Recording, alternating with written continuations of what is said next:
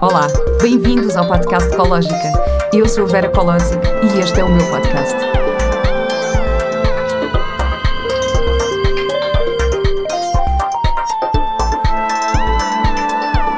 Com o apoio do colchão Ema.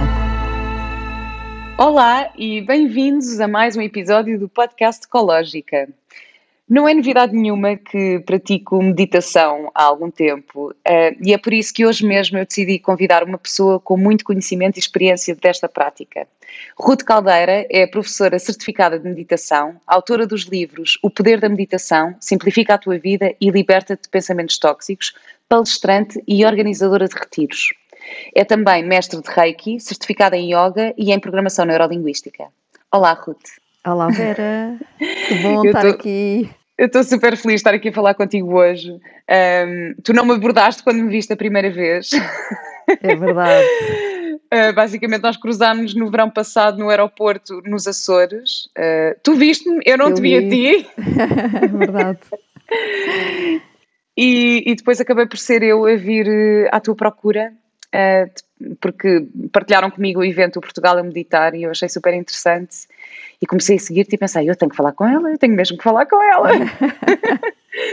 Mas adoro como depois falamos assim nos momentos certos e nas alturas certas. É, é mesmo Por verdade, isso. é mesmo verdade, porque eu tinha partilhado, não é, Vera, que não só te via em São Miguel, ficávamos mesmo hum, para. A nossa mesa estava de frente uma para a outra, como eras uma das pessoas a quem eu queria convidar para a embaixadora de Portugal a meditar e pensei, a Vera deve ter tantas mensagens, porque era a única forma de, de chegar até ti e realmente era pelas redes sociais. E pensei, ela nunca vai ver a minha mensagem. E muito engraçado, porque entretanto, realmente, devido ao Portugal a meditar, acabamos a ter um contacto uma com a outra.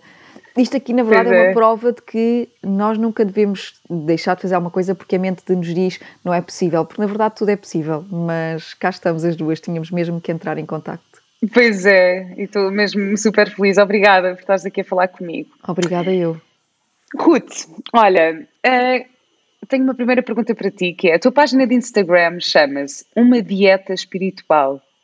O que é que te fez escolher a palavra dieta?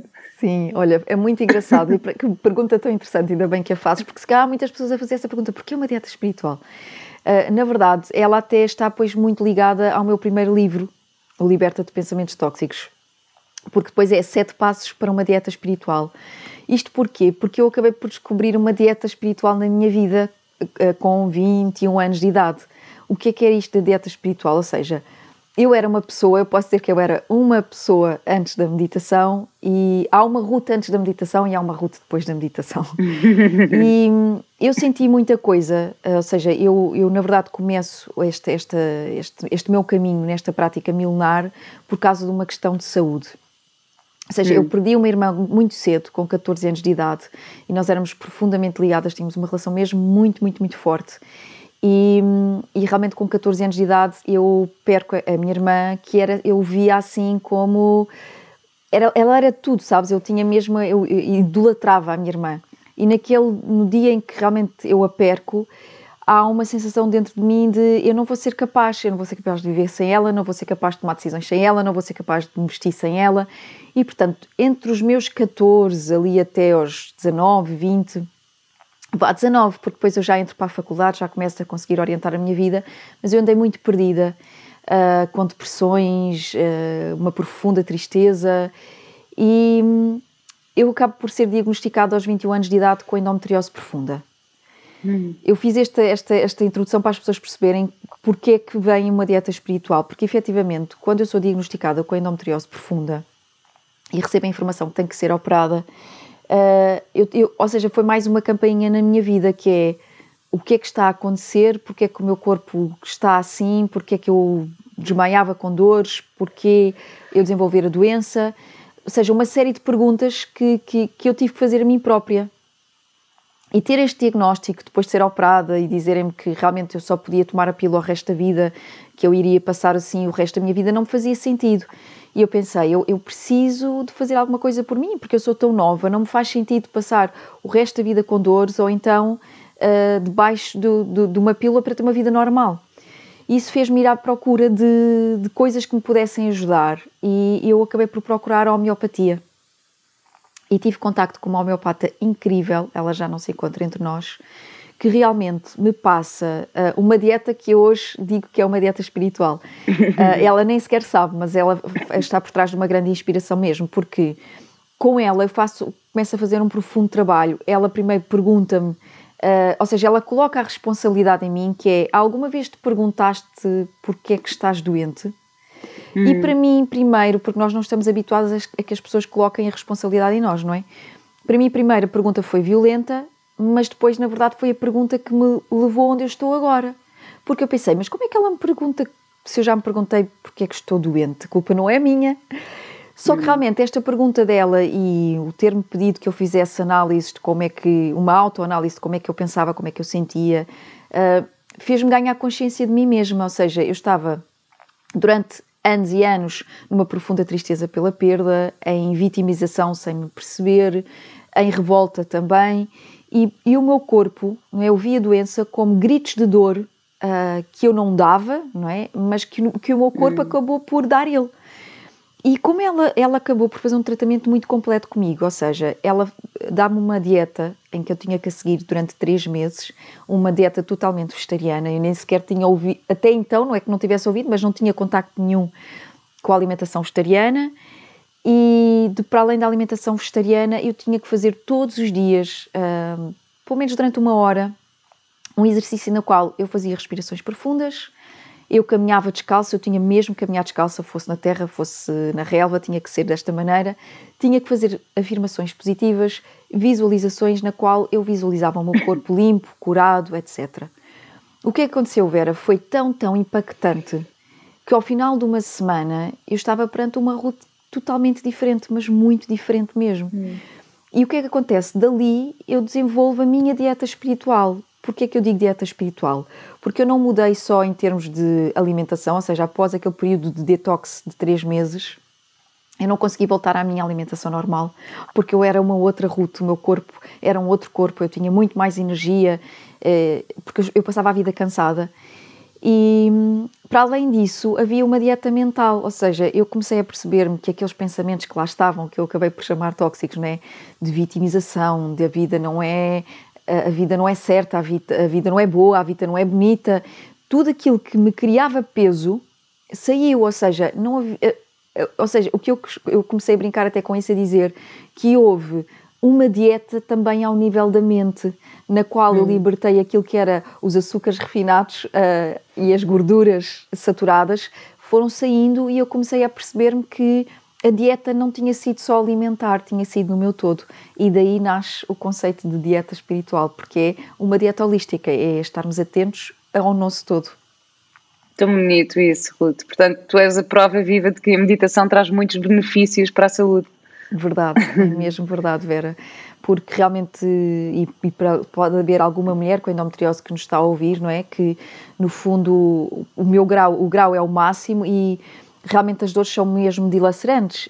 E, e eu, eu chegava a ir a entrar no hospital desmaiada e hoje em dia eu não sei o que isso é, ou seja, eu, claro que é um, é um conjunto e é muito importante quem nos está a ouvir saber disto, não foi só a meditação, porque nós não somos só esta parte, foi um conjunto de fatores, eu, eu parar com os lácteos, uh, parar, ganhar mesmo a consciência do todo, de, de, de ter uma alimentação mesmo à base um, de vegetais, ou seja, claro que é que tenho o cuidado de ter os, os cereais integrais e de complementar bem, e as leguminosas, mas realmente tudo aquilo que era inflamatório, que criava as dores, uh, de, no fundo saiu da minha alimentação e, portanto, eu hoje consigo dizer que, ok, se não fosse o diagnóstico, se não fosse os exames, etc., eu diria, eu não tenho nada, porque eu vivo bem, sem dores. Há hum. muitos anos que eu não tenho dores e isso é um grande sucesso mesmo.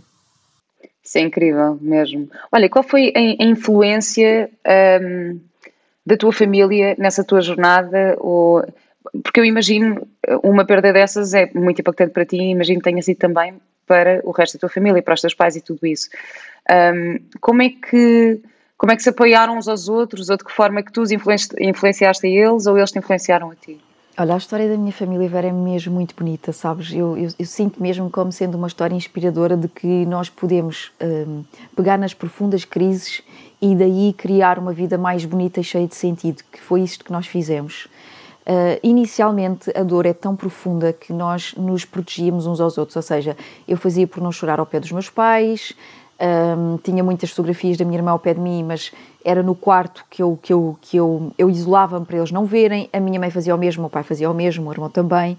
Hum. E claro que depois cada um assume, por, por não queremos gerar mais sofrimento, cada um de nós gerou, no fundo, o corpo depois teve que dar sinais. O meu pai teve um esgotamento, a minha mãe teve uma depressão, Uh, o meu irmão não teve, mas claro também tinha as suas situações. Eu também desenvolvi uma, uma depressão e, portanto, no fundo, às vezes nós queremos nos proteger, mas a coisa tem que ser falada e tem que ser vivida. E o que aconteceu foi que, efetivamente, a partir do momento em que eu começo a meditar e a minha transformação é da noite para o dia, porque efetivamente foi da noite para o dia, os meus pais estavam habituados a uma a um furacão em casa, eu era mesmo muito revoltada, qualquer coisa eu disparatava e de repente começam a ver uma pessoa que não reage, que consegue responder e, e autorregular-se, que de uma profunda tristeza está em estado de gratidão e que de repente começa a fazer muita coisa na sua vida, porque eu tive a vida um pouco parada, eu posso ser isto, e depois de repente faço uma série de coisas e de formações e começo. Um, a minha vida começa a mover-se com muita rapidez. Então eu começo também a dizer que vocês dois querem meditar comigo, olha, vou, vou, fui fazer cursos de Reiki vocês querem fazer. O meu pai, por exemplo, foi a primeira pessoa a pedir-me, olha, eu quero que tu me faças uma sessão de Reiki. E foi muito bonito, hum. porque entretanto todas as pessoas, toda, toda a família começou a meditar uh, e tínhamos encontros em que eu até podia fazer só meditações para a família e isto incluía primas, incluía tias, ou seja, começou a, a espalhar-se pela família. E hoje eu já tenho uh, uma prima que, que, é formada por mim e pelo Tiago em yoga e meditação, ela própria está a ensinar crianças. Uh, então foi assim uma, uma espalhou-se. Os meus pais, por exemplo, já foram, os meus pais e o meu irmão foram em 2019 fazer um retiro comigo à Índia de uma semana inteira. Uau, então, incrível, eu estou arrepiada, é estás, a, estás, a, contar isto tudo, eu juro, estou a ficar, estou a ficar super emocionada, estou a achar esta história assim é muito super inspiradora. Porque eu tive, em 2019, tive três meses quase na Índia e eu tive duas, dois meses em formação e depois eu e o Tiago íamos, uh, de onde estávamos, fomos da Auroville para Rishikesh, uh, onde íamos fazer o, o, retiro e os meus pais, com o meu irmão e o grupo todo, aliás, o meu irmão ficou responsável de trazer o grupo de Portugal para a Índia e os meus pais lá foram para aquela loucura uh, que realmente é, é, uma cultura completamente diferente e tiveram uma, uma semana inteira a acordar e a começar as práticas às 6 da manhã, a ir até às 7 da tarde, com yoga, com meditação. Tu sabes, ver aquilo que eu sinto é nós morremos todos, e esta é que é a verdade. A Ruth morreu, uh, aquela Ruth morreu no dia que a minha irmã realmente sai desta, de, deste plano. Eu sei que o mesmo aconteceu com o meu pai, sei que o mesmo aconteceu com a minha mãe e o meu irmão. Nós morremos naquele dia, pelo menos as pessoas que nós éramos morreram. Só que nós depois temos uma escolha. Ou nós continuávamos em modo de sobrevivência, ou nós renascíamos a partir de uma grande aprendizagem que a vida nos trouxe. Porque hum. nós depois percebemos todos em conjunto, já falámos sobre isto, que a, nossa, que a minha irmã uh, teve um, uma missão muito importante mesmo connosco todos a nível familiar e, portanto, nós somos muito mais unidos hoje em dia, muito mais amigos hoje em dia e realmente nós renascemos a partir de uma morte e, e, é muito importante também as pessoas perceberem que nós podemos escolher como é que queremos viver aquilo que nos acontece. Ah, estou a ficar super emocionada com isto, juro-te. É tão bonito, é tão bonito ver dizer isto. E faz-me lembrar também, tu conheces, não sei se conheces o Jorge Coutinho, sim, coach. Sim, conheço. Que ele tem uma história uma também história incrível, incrível, não é? Porque ele perdeu a filha dele que tinha 5 anos e de repente uh, a transformação que ele viveu na vida dele e a forma como ele inspira as pessoas à volta é de facto incrível. Portanto, acho. É verdade.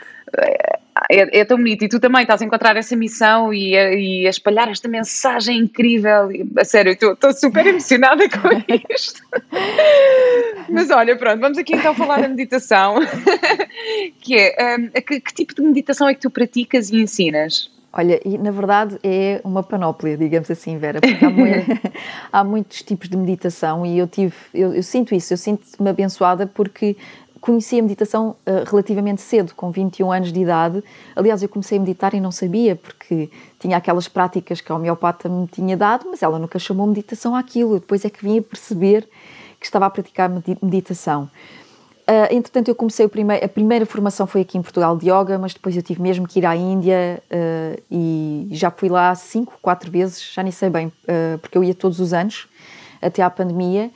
E foi lá que eu fui estudando, estudando, estudando, estudando mais. E há vários tipos de meditação. Há a meditação passiva, eh, que é se calhar a mais conhecida, não é? Que nós temos esta crença de que a pessoa está sempre sentada com os olhos fechados, mas temos também as meditações ativas, e dentro das meditações ativas há muitas variedades, dentro da meditação passiva há muitas variedades, e depois, por exemplo, podemos ter meditações que todas elas estão só focadas na parte da respiração, temos meditações que estão focadas na parte dos mantras, que são é a repetição de determinados sons uh, que, que nós consideramos a linguagem dos deuses. Então, na verdade, há muitos tipos de meditação, eu pratico-as todas, porque aquilo que eu acredito é nós não acordamos sempre da mesma maneira.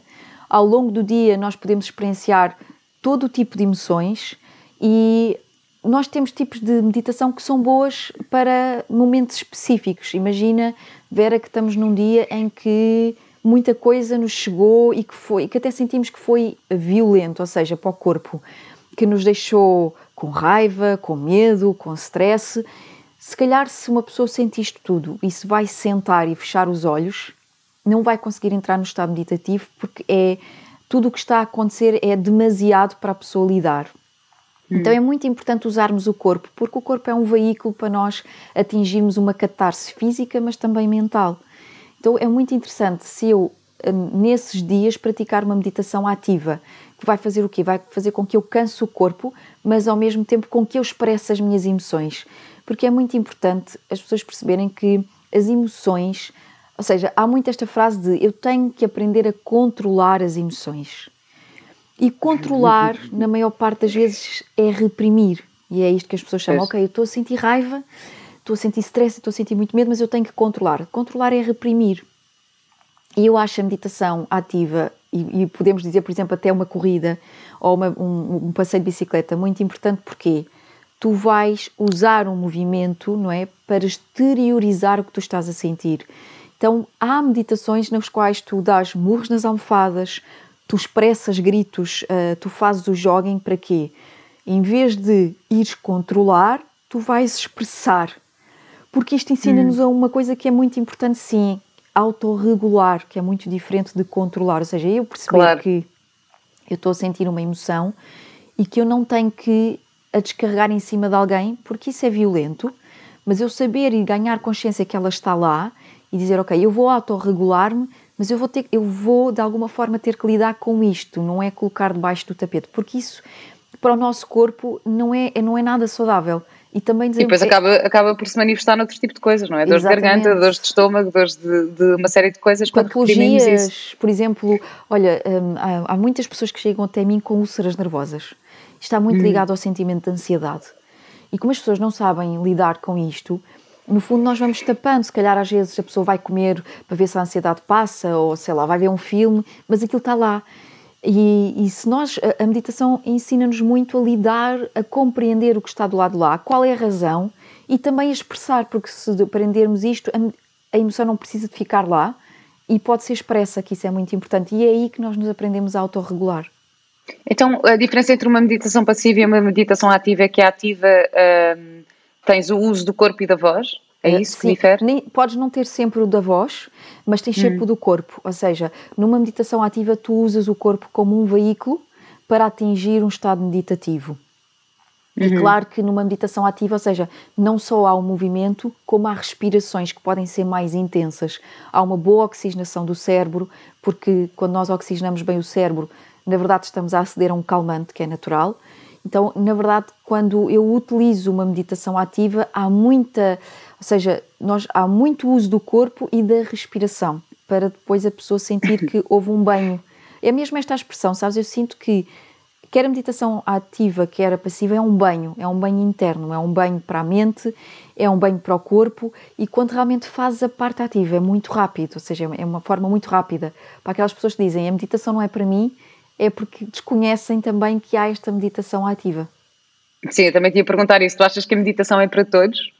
Eu acho que a meditação é para todos, uh, mas que as pessoas têm que perceber o que é que se adequa a elas naquele momento da vida delas. Eu, eu por exemplo, contatei com uma, com uma pessoa que me disse, um, não só uma, mas agora lembrei-me desta em específico porque é muito recente, que tem muita dificuldade para, pela parte do sono, tem muitas insónias e tem muita dificuldade na parte da meditação. E então eu disse: tu, neste momento e nesta fase da tua vida, tu não podes começar pela meditação sentada. Então passei a uh, uma meditação ativa que é mesmo para libertação, porque a pessoa tem muitas emoções dentro dela e o corpo e a mente mostram isso. Então é preciso começar por onde nós estamos preparados e por, por aquilo que o corpo precisa. Por isso, neste momento, o que a pessoa está a fazer é uma meditação ativa que está a permitir o quê? Cansar. Ela está a cansar o corpo e está a cansar a mente. E realmente o feedback depois é sempre extraordinário, que é, ok, eu não estava a fazer aquela que na altura era o mais adequado para mim. Porque depois, se calhar, de tanto tu praticares uma meditação ativa, ela começa ativa, mas atenção, ela vai sempre terminar de uma forma passiva. Porquê? Uhum. Porque tu já estás preparada para te sentares, para ficares em silêncio, mas tens que ser preparada uhum. para isso. Então, sim, eu acredito que a meditação é para todos, nós só temos é que praticar aquela que não, neste, num determinado momento é correta para nós. Claro, eu achei muita graça porque quando, quando falámos ao telefone antes de, de gravarmos esta conversa, e tu disseste, opá, não, porque havia muito aquela ideia que a meditação é só para vegetarianos e que é só para uh, para fricos que vivem no campo e... Sim, exato.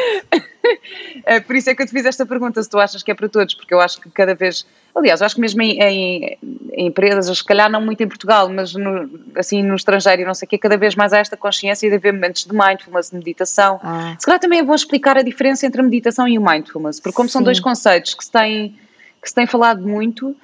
Um, como, é que, como é que tu os diferencias? Como é que eu diferencio? Então, olha, antes mesmo até de te responder aí, por acaso mesmo em Portugal, Veritas é espetacular. Eu posso dizer que nestes últimos dois anos há muita procura a nível empresarial para a prática de meditação. Portanto, realmente nós estamos a reconhecer os benefícios e isso é extraordinário. E estamos a falar até de empresas grandes, isso é, é mesmo muito incrível. E o Wanderlust, que é um evento que acontece com 2 mil, 3 mil pessoas, tem tido também um papel fundamental nisto, porque veio desmistificar um bocadinho. Agora, no que tu perguntas da diferença entre meditação e mindfulness, olha, eu vou mesmo dizer, ok, aquilo que é o meu estudo, que se calhar algumas pessoas podem não estar de acordo, mas efetivamente o, o que é que acontece? A mindfulness, este termo, foi um termo que funcionou muito bem para nós ocidentais. Porque uhum. a meditação assustava-nos um bocadinho e levava as pessoas para um lado mais místico, que era aquilo que estavas a dizer: tens que ser vegetariano, eh, se calhar tens que estar lá no, no alto de, um, né, de uma montanha, tens que ser monge, uh, só pessoas especiais é que o podem fazer e é que o conseguem fazer. E a, e a mindfulness, no fundo, abre aqui as portas e é um termo que parece que distancia as pessoas da meditação. Mindfulness é atenção plena, se nós a traduzirmos. E o que é que acontece? Mindfulness, na verdade, é, podemos dizer que é o estágio antes da própria meditação acontecer. Eu vou mesmo explicar desta forma. Por exemplo, no yoga, nós temos vários passos para chegar até Dhyana, que é a meditação. É o nome em sânscrito, Dhyana. E antes do passo de Ana, nós temos Dharan, que é concentração. Mind, uh, mindfulness é um trabalho que tu fazes de concentração, de foco. Ou seja, imagina que nós temos práticas de mindful eating, não é? Que é eu estou em atenção plena sobre uh, o alimento. Imagina, pegas numa cenoura, tu vais tocar, tu vais ver a cor, tu vais observar como nunca observaste e percebes que a cenoura até tem vários detalhes que não tinhas reparado. Depois vais realmente primeiro cheirá-la e sentir o cheiro do alimento, depois é que vais trazer à boca e antes de engolir, é mesmo, nós somos convidados a sentir o suco e estar mesmo em atenção plena. A atenção plena é um estado de absoluta concentração sobre um determinado objeto. Uhum. Ou seja, esse objeto pode ser a chama de uma vela. Eu estou, ou, por exemplo, mindfulness, posso, posso ser eu absolutamente concentrada numa respiração específica. Então, na verdade, nós podemos chamar, pode, mindfulness pode ter sido o termo para a própria meditação em si, mas se formos descortinar isto, não é propriamente a meditação, é a preparação para, é um estágio que vem antes, é o eu primeiro levar a minha mente a ter um foco, porque a nossa mente é muito dispersa. Eu costumo dar o exemplo do, do macaco e da banana. Se nós dermos uma banana a um macaco, ele vai ficar lá sentado no galho e fica. Então a nossa mente, a monkey mind, na verdade precisa que nós lhe possamos dar uma banana para que ela fique centrada e focada. Se nós conseguimos criar uma mente focada, nós estamos a abrir a porta para a meditação e a meditação pode acontecer então depois disso. Hum, isso, é, tu fizeste uma, uma explicação ótima. Eu acho ótimo porque às vezes acho que as pessoas confundem um bocadinho como estes dois eh, conceitos, como se fala muito nisso, é ai não, eh, a meditação não é para mim, a meditação não Exato. é, mas se calhar o mindfulness é. Porque Sim. tu podes praticar mindfulness uma série de outras coisas. Tu deste este exemplo agora de mindful eating, não é? Tipo, estás a, a comer a meditação até pode não ser para ti, mas calhar até podes praticar mindfulness. Exatamente. E, e, depois, é, depois é uma coisa muito engraçada que é natural, sabes? É assim, é do género. O, mind, o mindfulness, que, por exemplo, no yoga nós chamamos este passo dharana, é o momento em que tu dizes, eu estou presente no presente, tu treinas a tua mente, isto é um treino, é o ginásio da mente, eu treino a minha mente para estar presente no agora. Ou seja, eu estou a falar contigo, Vera, mas consigo perceber se os pensamentos estão muito rápidos, se o ritmo cardíaco está acelerado, se até há alguma tranquilidade em mim. Ou seja, há um estado de atenção plena naquilo que está a acontecer no presente. Que é importante porque se eu não estiver presente na nossa conversa, tu vais-me fazer perguntas, mas se a minha mente estiver no futuro ou no passado, eu se calhar não te vou conseguir responder, porque eu não estou aqui. E o que nos está a acontecer a todos nós é, devido ao excesso de tarefas e de muita coisa para fazer, parece que nós desaprendemos de estar no presente parece que pedirem-nos para estar no presente é uma coisa absolutamente difícil, porque a uhum. nossa mente foi treinada para estar sempre no passado ou para estar no futuro. Então é muito interessante, se nós praticarmos o mindfulness, não é? Na verdade, depois a coisa acontece naturalmente, ou seja, podes até nem te aperceber, de tanto que praticaste o foco e a concentração, entraste num estado meditativo, que é o quê? De repente, podemos ter conseguido alienar-nos do corpo alienarmos dos pensamentos que estão a entrar e a sair, eles estão lá, mas nós fomos além deles. Alienarmos das preocupações das pessoas e entramos num espaço que é só nosso. Entramos hum. num espaço onde parece que tudo isso está a acontecer, mas nós não estamos lá, estamos para além disso. Então, na verdade, quanto mais praticarmos mindfulness ou dharana, não é? este, este estado de, de presença, mais nos preparamos para eh, estarmos num estado meditativo. Eu, eu, ao mesmo tempo, eu, pelo menos da minha experiência, aquilo que, que eu sinto. Uh, pronto, eu comecei, imagina, eu comecei a ficar interessada em meditação, sei lá, aí aos 16 anos e fui a um grupo de meditação, mas eu não praticava, eu ia lá, não sei o quê, eu estive lá num grupinho e depois, e depois nunca mais pensei nisso. Depois fiz uns retiros uh, também aos 20 e poucos, fiz assim três ou quatro retiros com o Rup Verma, que é um citarista indiano.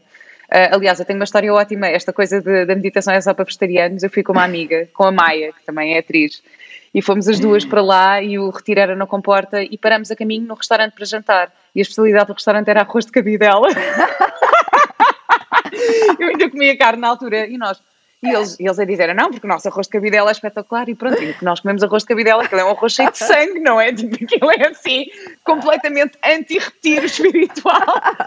Pá, e nós as duas comemos e depois chegámos ao retiro assim a sentirmos, bom, não podemos dizer a ninguém que parámos naquele restaurante e que acabámos de comer arroz de cabidela, porque agora viemos para aqui comer comida saudável e. Exato. Mas pronto, é assim, foi um passo e depois fomos e correu tudo bem. Se calhar ficámos ali com um bocado aquela energia da, da culpa pronto, quase, da, né? da culpa e, de, e, do sangue do animal, mas... Sim. Um, oh Vera, mas é mas, tão olha, importante altura... falar sobre isso, porque há, sabes que já me chegaram pessoas e eu, eu confesso que até fiquei aqui um bocadinho, um bocadinho em choque, embora eu respeito, okay? eu respeito a visão e percebo, porque é assim, efetivamente, se nós falarmos da filosofia do yoga, não é que é, é a filosofia que eu estudei, ou seja, há também a meditação budista, mas a, a, minha, a, minha, a minha linhagem, o estudo, foi realmente a filosofia do yoga. E se formos estudar, efetivamente, esta filosofia defende mesmo o vegetarianismo. Mas é assim, é preciso também nos sabermos adequar à nossa cultura, aos nossos tempos e eu, eu cheguei a ter alguns alunos que chegaram a. E ao restaurante a ver-me a testar, Exatamente. que era aquele. É assim, Exatamente. era e aquele. Que, que nós vivemos, não é? É, é verdade. E sabes que houve pessoas que chegaram ao pé de mim e me perguntaram: eu para praticar meditação ou yoga.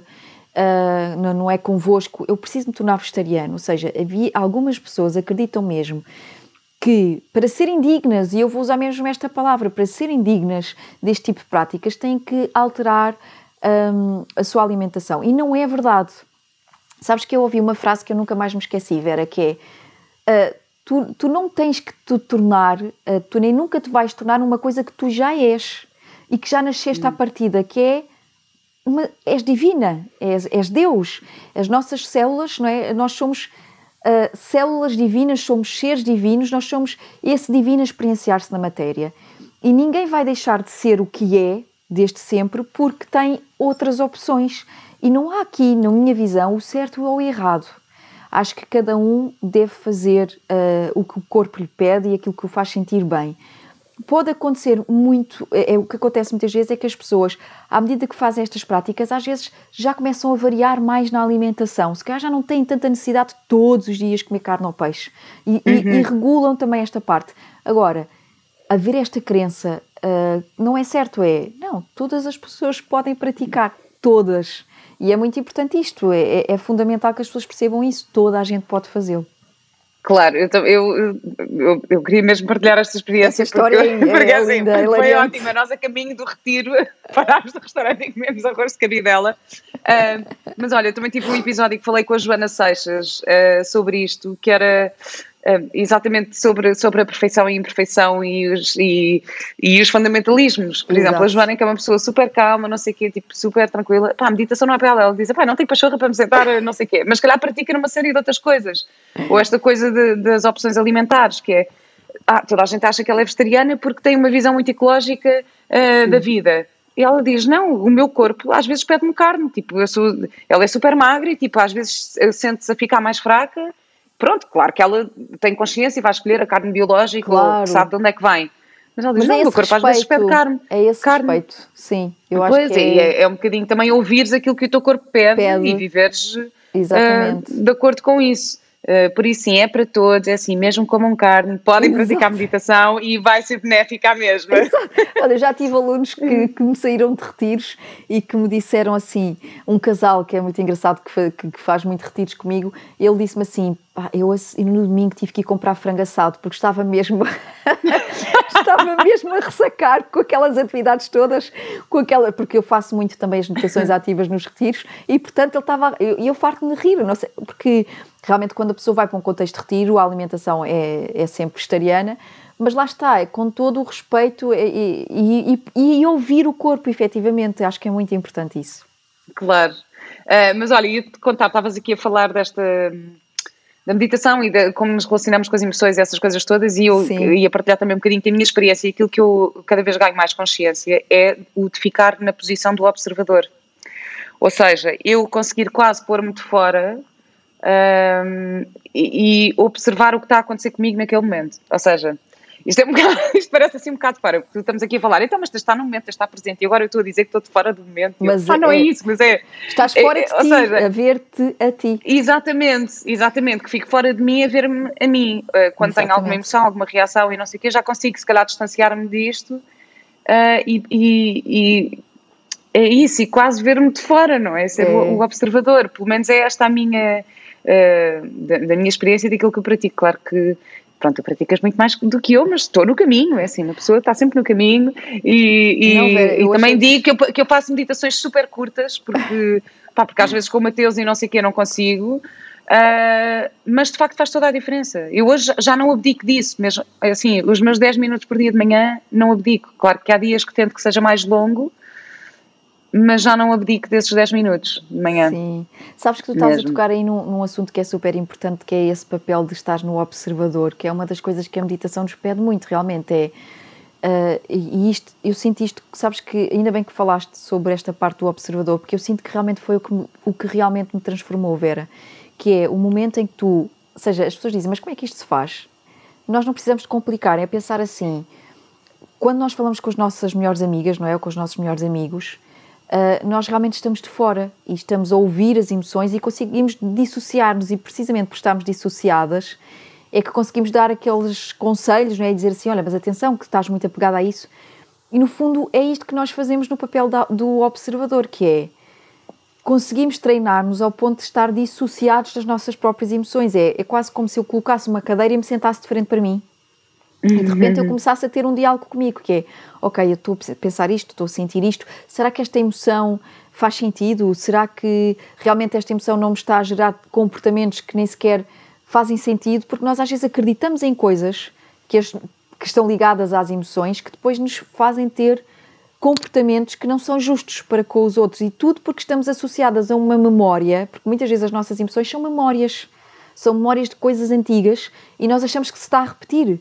E, e como não temos essa consciência, repetimos comportamentos uh, e damos uma resposta a alguém e aquela pessoa realmente não tinha nada a ver com uma memória minha associada ao passado. Então, realmente, eu acho que é muito importante isto que tu disseste, de tu estás no papel de observador, porque realmente a meditação, seja ela ativa ou passiva, permite-nos este estado de consciência que é tu olhares para ti, mas de fora. E eu uhum. acho isso transformador mesmo.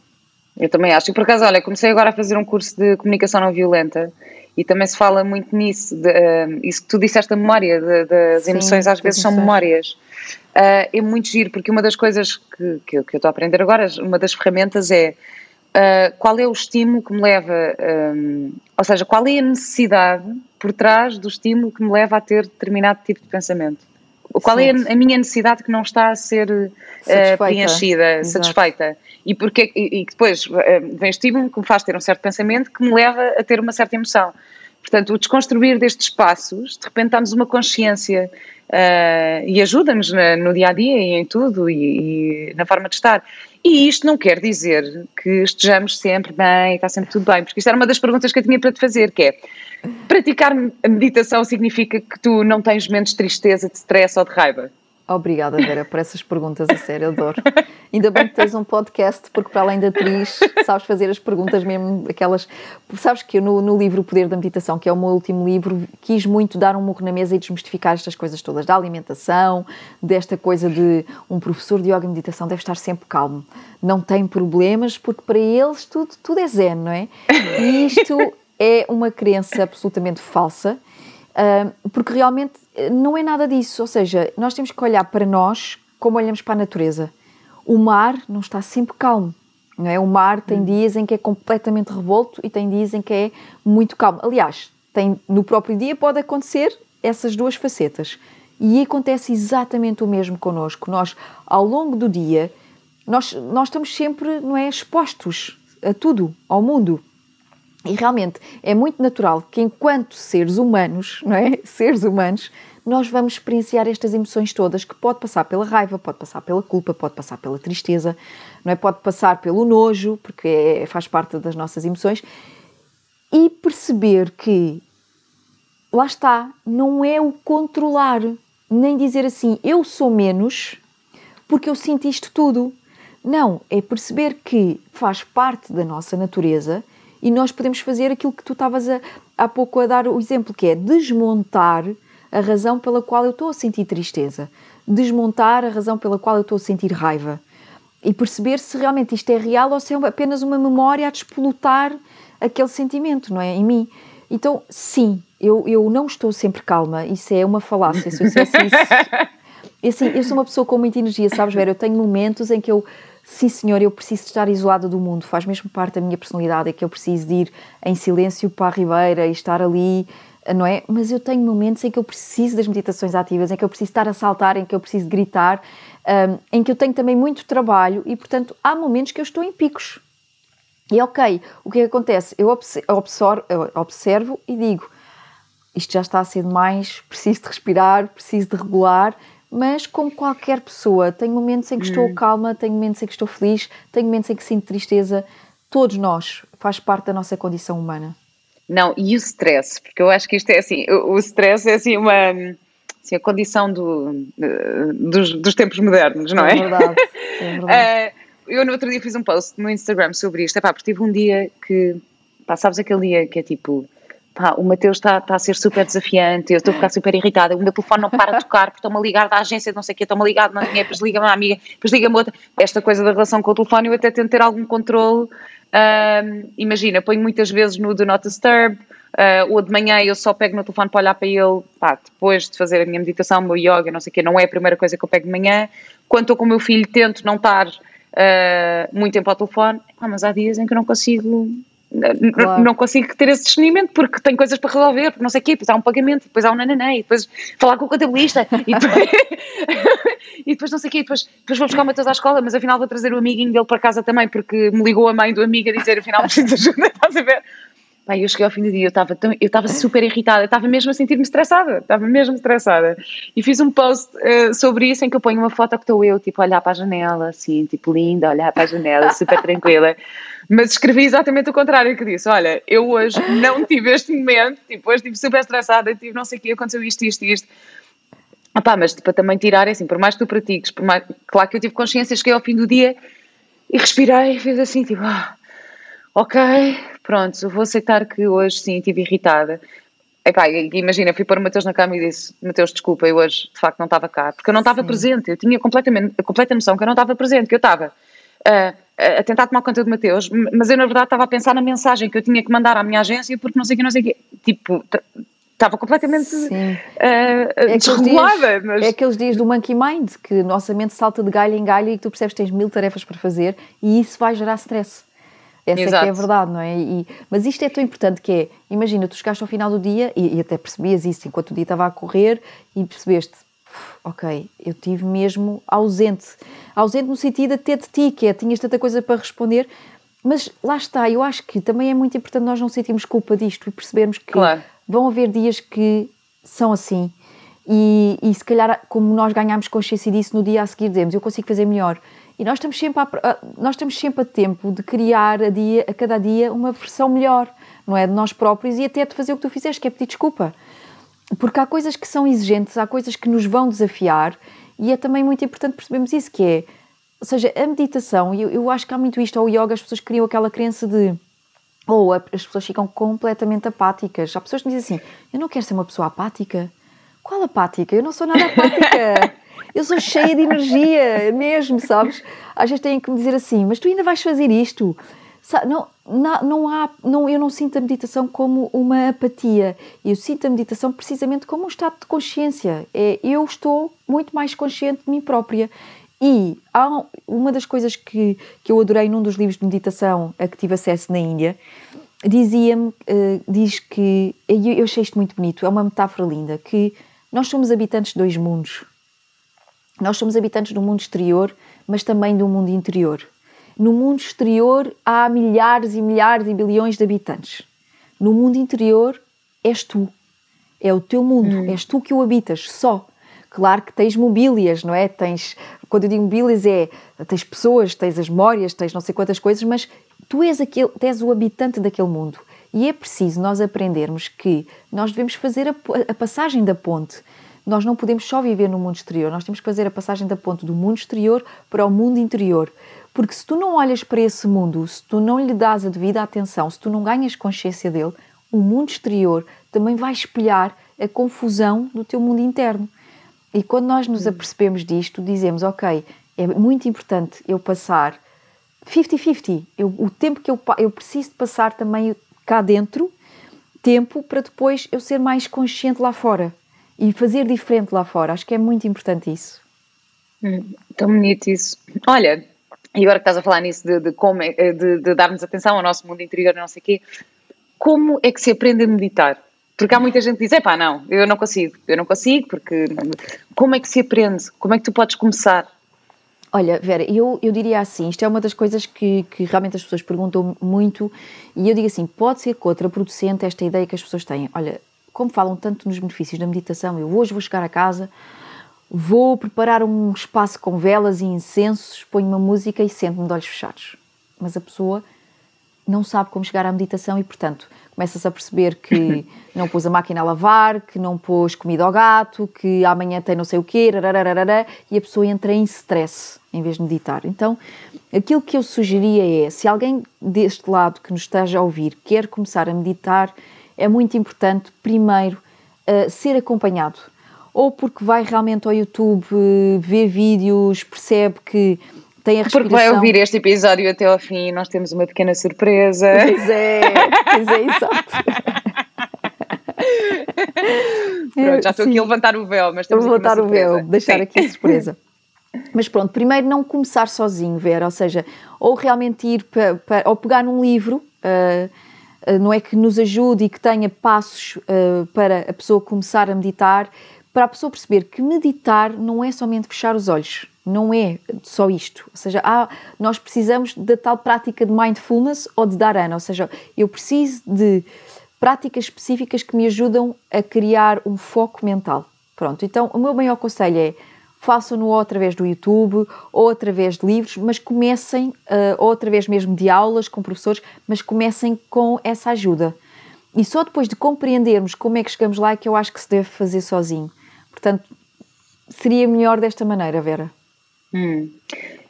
Tu, entretanto, bom, tu tens os teus cursos também, portanto, já agora aproveitamos para dizer que se quiserem uh, começar ou aprender, que tu estás disponível para isso. É um, e criaste o movimento Portugal Meditar, que foi uma coisa super bonita, sempre com a missão de levar a meditação a mais pessoas. O que, o, o que é que foi este projeto e como é que surgiu a ideia? Bem, Vera, este projeto, na verdade, exigiu muito, muito de mim. Eu trabalhei mesmo assim três semanas a fio para fazer acontecer, mas foi, se calhar até hoje, é, é um bocadinho ingrato dizer isto, porque eu tenho momentos tão especiais, felizmente, no meu trabalho. Já estou há nove anos completamente dedicada a isto. Uh, dedicada no sentido em que só faço isto, seja porque eu houve uma altura em que trabalhava numa empresa e fazia isto em simultâneo.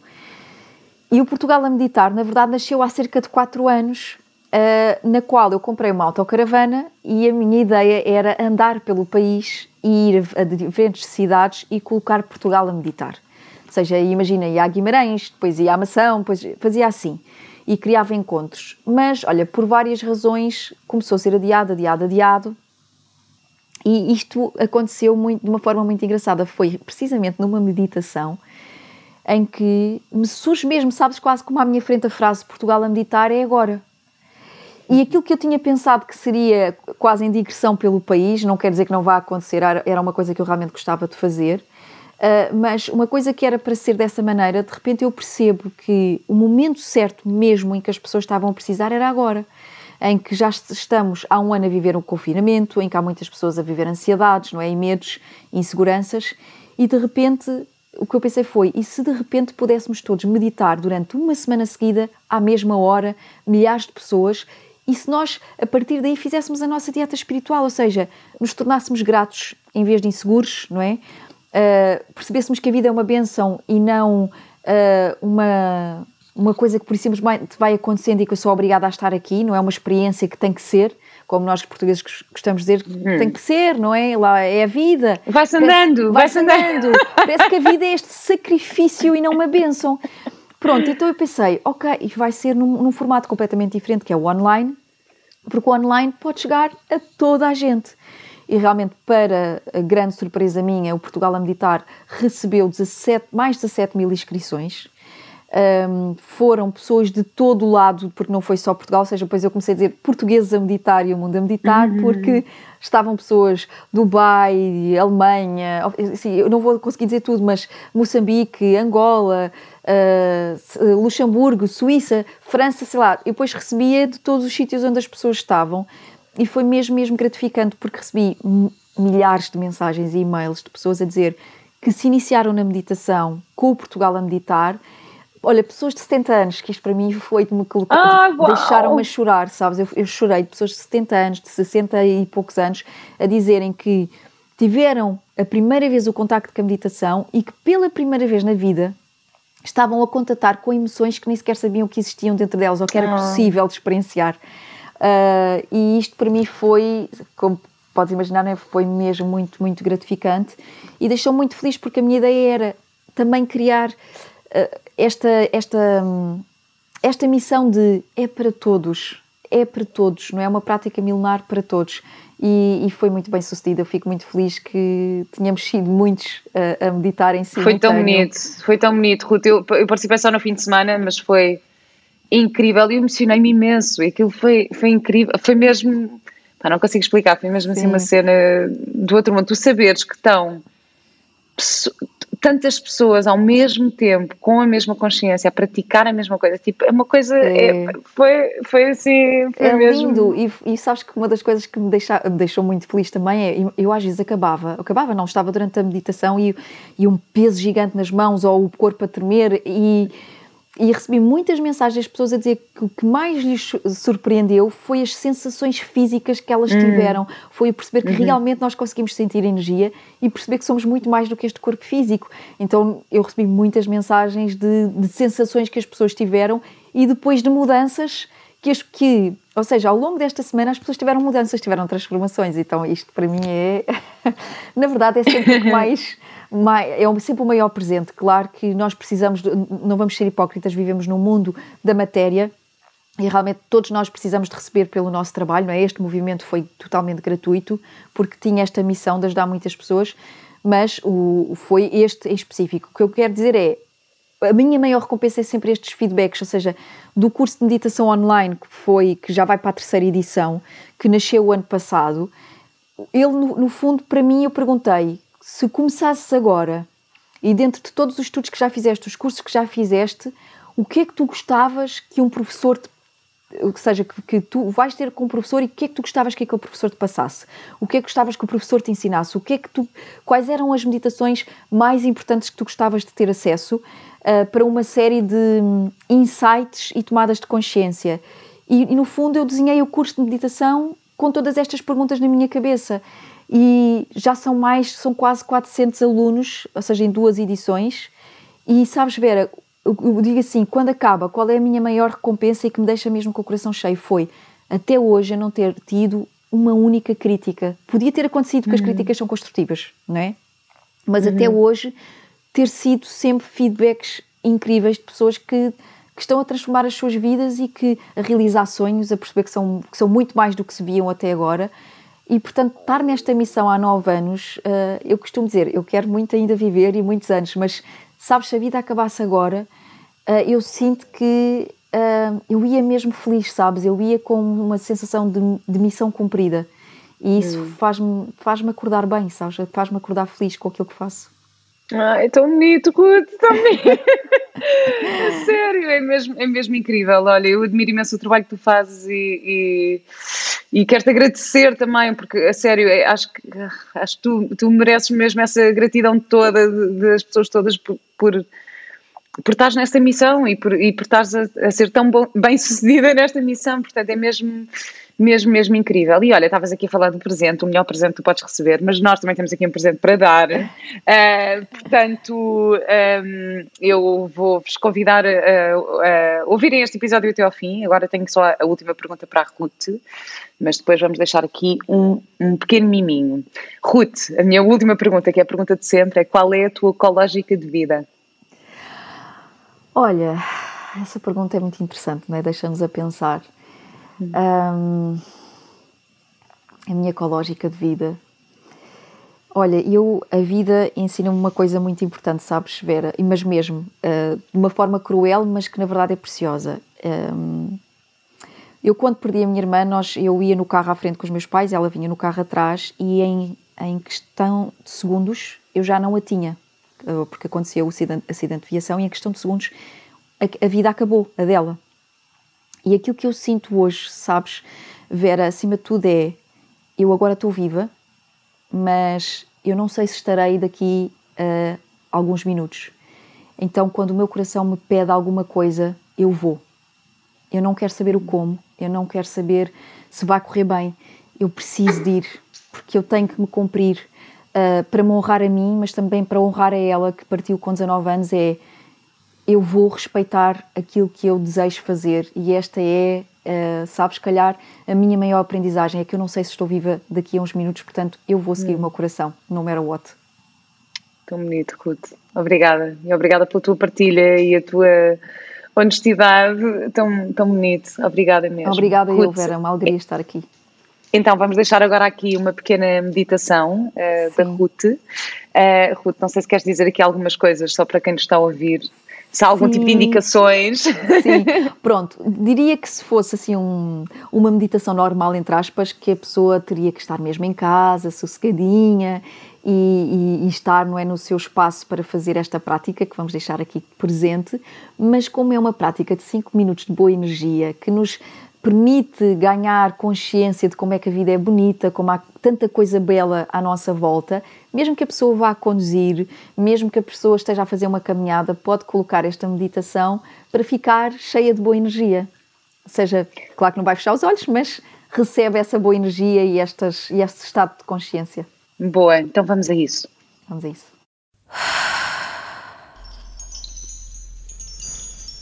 Cinco minutos de boa energia.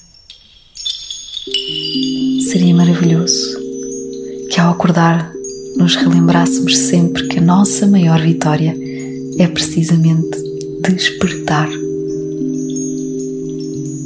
É esta oportunidade de voltar a acordar, de renascer a cada dia e a cada dia eu poder fazer diferente.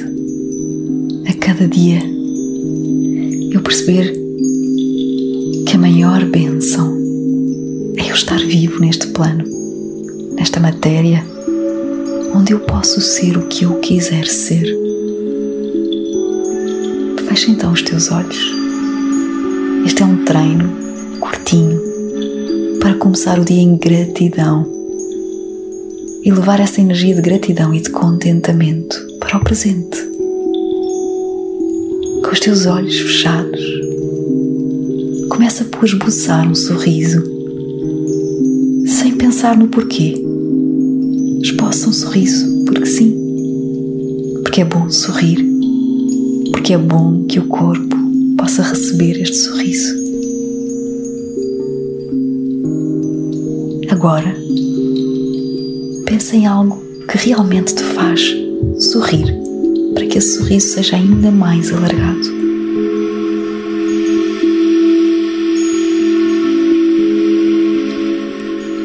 Em alguém que amas muito e que te faz rir. Traz para a tua mente memórias de gargalhadas, de banhos no mar, de brincadeiras na praia.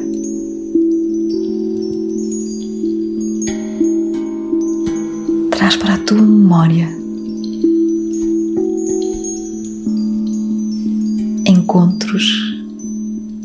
em que te sentiste nutrido, nutrida e que saíste de lá completamente renovado, renovada.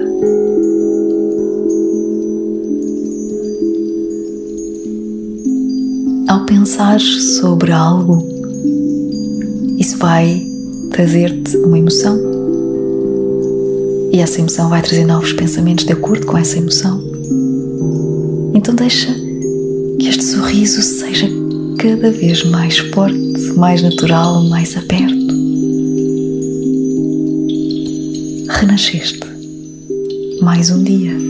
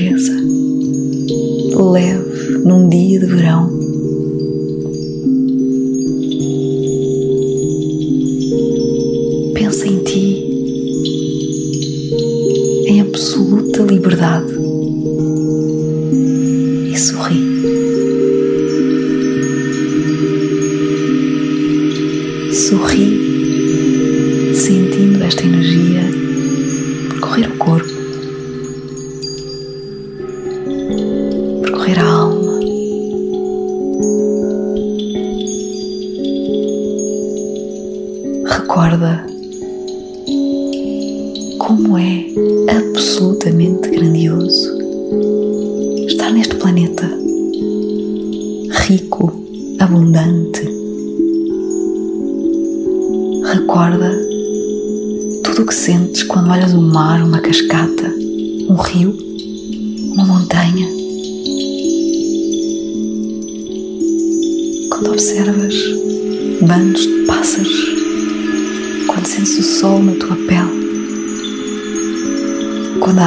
cai sobre o teu corpo.